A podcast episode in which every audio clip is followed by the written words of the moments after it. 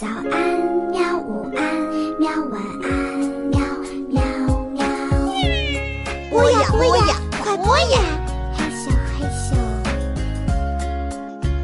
更多精彩内容，请关注博雅小学堂微信公众号。大家好，欢迎收听波雅 FM，这里是徐德亮京城小历史，我是相声演员徐德亮，我要跟大家聊一聊北京的传说故事。据传说呀，从前并没有卢沟桥，这就是一个渡口。有一个姓卢的山西人就在渡口附近经商，啊，山西人、山东人在北京这个地方做买卖都发大财，生意兴隆。那么有一年秋天呢，他就带着钱财，搭乘渡船啊，得有百渡啊，哎，顺流而下，要回山西老家探亲。这摆渡这位呢，姓田，他一瞧姓卢的这主这么有钱，还带了好些，上我船上来，那我能啊没什么想法吗？他顿起了歹心，就把这位姓卢的呀，在永定河里边给淹死了，把那些钱都据为己有。自个儿突然之间有这么些钱了，干嘛呢？哎，也经商了。到第二年，这田氏啊又娶媳妇又过年啊，生了一个大胖儿子。呵，这多好啊！可没想到，这儿子长到十岁，每天呢都要抽这田氏仨嘴巴。那开始呢，这姓田的这位认为啊，这是孩子呀，嗨，宠坏了，闹着玩。后来慢慢觉着不对，每天准是仨，甭管怎么回事，哎。要不让打，说啪一下把手抄住了，哎呦，哭闹不止，甚至于往地下一躺啊，一梗脖子，恨不得就抽风就抽起来，这怎么回事啊？正赶上附近有个老和尚，啊，老比丘，妙法参修，他就找人问去了，说怎么回事啊？这老和尚对田氏就说了：“你还不知道呢，你那钱怎么来的？你不知道，这儿子怎么来的？你还不知道吗？嗯？”你这个儿子，那就是被你害死的那个卢氏，转世投胎。他上你这儿啊算账来了。这田氏一听惊慌失措呀！哎呀，老和尚您可得开恩呐，您救救我呀！啊！老和尚说：“救救你，你这，你回去把那儿子弄死。那哪成我儿子？我我。”我他毕竟是我儿子呀，我我我宠还来不及呢，我能给弄死吗？他这您得想办法解了我们这一段孽缘。哎，老和尚说，你既然有心悔改，那你听我的，只要你把劫走的钱都拿出来，修一座桥，哎，让过路的行人呢，能够很方便的从这个永定河上走来走去，修桥补路。你呀，积点德就成了。这田氏听了老和尚的话，就请了不少的工匠，修起了一座桥。这桥修好以后呢，老和尚啊，田氏啊，又向老和尚去讨教去了。我这桥名叫什么呀？老和尚一听，叫害人桥呗。不，那哪行啊？害人桥不行，叫叫还账桥。还账桥也不行啊。干脆这样吧，你这桥就是还账的，啊，而且是还姓卢的这账的。你把这个桥修好了，账还了姓卢的，你们这账呢一笔勾销，就叫卢沟桥。哎，就这样，卢沟桥这个名字就流传下来了。当然，那位说这是真事儿吗？您想能是真事儿吗？还什么投胎是什么报应？哪有这事儿啊？啊，还姓卢的什么这个这这这这账就一勾而平，这也这忒绕的了。这个，所以这就是一个故事。啊，不是史实，那史实是什么呢？卢沟桥原名叫广利桥，它建于金朝，哎，桥下的河水经常泛滥，那是一年恨不得得泛滥几回，甚至于这河道都不定，所以呢叫无定河。一直到清朝的时候，在这河的下游修建了防洪堤。并且把无定河这名字，这名字不好，冲这名儿啊，哎，他也好不了，就改成了永定河。咱们知道著名的那首诗：“可怜无定河边骨，尽是春闺梦里人呢。就是咱们这条永定河，在唐朝、在宋朝、元朝、明朝都叫无定河，到清朝修完了这个堤了，这水利工程了，这才叫的永定河。那么永定河的上游叫什么呢？叫桑干河。著名的女作家丁玲的名作《太阳照在桑干河上》，哎，写的就是这一代人们的故事。而这个广利桥下这条河上下游交接的部分呢，因为是姓卢的人，那是一大户，啊，也不知有多少人了，反正是这一大片地方住的，他都姓卢，聚居区。所以呢，当地人呢。就把这段河叫卢沟河，哎，这好像就是卢家沟子这意思似的啊。这河卢沟河，那随着岁月的流逝，这广利桥也逐渐被人们用这河的名字替代，称之为卢沟桥。卢家沟啊，可不是长满了芦苇的那个沟。那么说这有什么好处呢？下回您再提笔写字写卢沟桥的时候。您一想哦，姓卢的卢家沟子这桥，您就不会把卢沟桥的卢写成芦苇的芦了。当然了，专家呢还有考证，说这个这个名字呀，还有一种说法。这卢沟桥还有什么说法啊？卢沟桥跨的这条河流，它源头在哪儿呢？山西，山西的洪涛山，哎，就是呃，现在叫永定河这条河呀，在原始的河渠制上。二十四史啊，叫小黄河，因为它老泛滥、老闹，叫小黄河。到金代的时候叫卢沟河。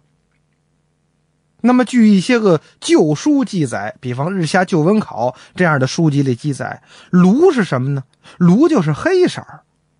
哎，卢沟河这水啊，就是永定河这水是黑色的，所以呢，这个永定河又叫黑水河。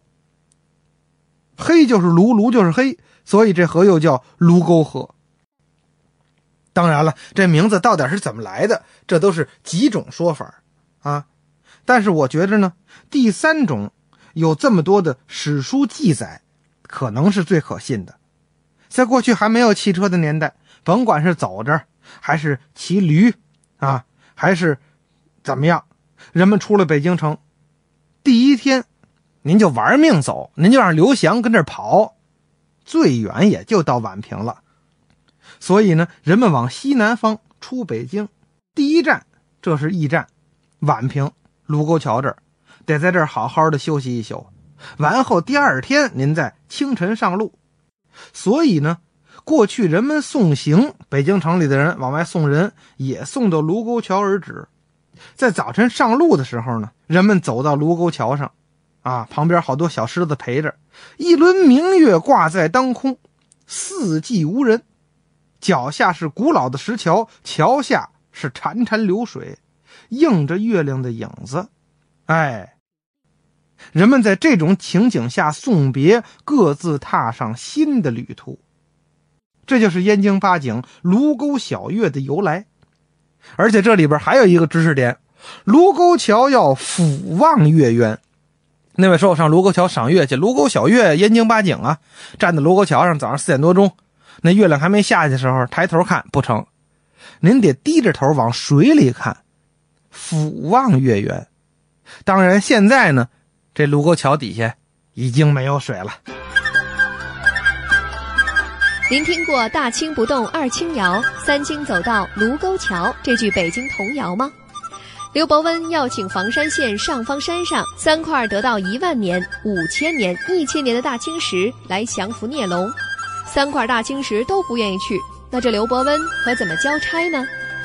徐德亮正在为您讲述卢沟桥的传说。大清不动二清窑，三清走到卢沟桥，这又是刘伯温啊修建北京城的一个啊一个小故事。这刘伯温修建北京城。又跟这大清、二清、三清有什么关系呢？这大清、二清、三清到底是是是是什么呀？这是，哎，这段传说还挺有意思。感情刘伯温跟姚广孝啊，他们打赌背对背画北京城这城图。姚广孝呢，这心窄量小，他一赌气怎么着当和尚去了？哎，咱不提这姚广孝，单说大军师刘伯温呢，他可是个有心思的人，他就是一心一意的修建这个八倍哪吒城。刘伯温想啊，这修八倍哪吒城这是肯定的了，可是这苦海幽州，这北京过去这是苦海幽州啊，原来在这原住民啊，这聂龙。到底降的服降不服啊？呵，刘伯温能掐会算，跟那掐了一天，手指头都掐青了，总算算出来了。感情啊，得上房山，房山县有个上方山，这山上啊，有三块大青石头，一块得了道一万年了，一块得了道五千年了。一块得了道一千年了，这可是得了道。这石头打盘古开天辟地啊，地球板板块运动，这那那就有，不知道多长时间，日精月华，他得道之后又过了一一千年、五千年、一万年，这么三块大青石，专能降龙伏虎啊！刘伯温一想，如果要能把这三块神石给弄了一块那一定能降服得了这孽龙啊！哎呀，三块，我要万一我能把那得到一万年的那大青石弄来，嘿嘿，苦海幽州这条孽龙永远也捣不了乱了，哎，永远也翻不了身了。可是刘伯温又一想，别说一万年这位，一千年这位我也弄不来呀！您想，这么重的石头。又有这么大的道行，那怎么给弄到北京来呀？这得想办法哎，得用软硬两种办法，是软硬兼施。咱不说刘伯温，单说上方山大清、二清和三清，就这三块石头，这哥三个，您想那么大道行，得道一万年、五千年，刘伯温掐指算他们时候，他们早知道了。大清说：“反正我不去，我在山上多自在呀！啊，我在这儿啊，吸收日精月华，没人理我，也没没人来打扰我，我这好，我我我再过十万年，我也不愿动会儿。”二清说：“我也不去，那牛鼻子刘伯温，他指使不动我，嘿，我凭什么听他指使啊？对不对？我比他爷爷还大呢。他咋这么说话？就是啊，你想他大石头啊，他有打好好几亿年以前就有他，您说。”反正我不去，得了，三清你去吧。三清说：“谁呀？谁呀？嘿，你们俩不去，我去呀，我也不去呀。哎，不过大哥二哥，咱们不去是不去，这牛鼻子老道刘伯温，他会不会弄点什么厉害的手段，算计咱们？敢？大清一听，他来了，他来，我压死他。那位听众说了，刘伯温到底。有什么办法要搬动这三块神石呢？下次我再跟您聊。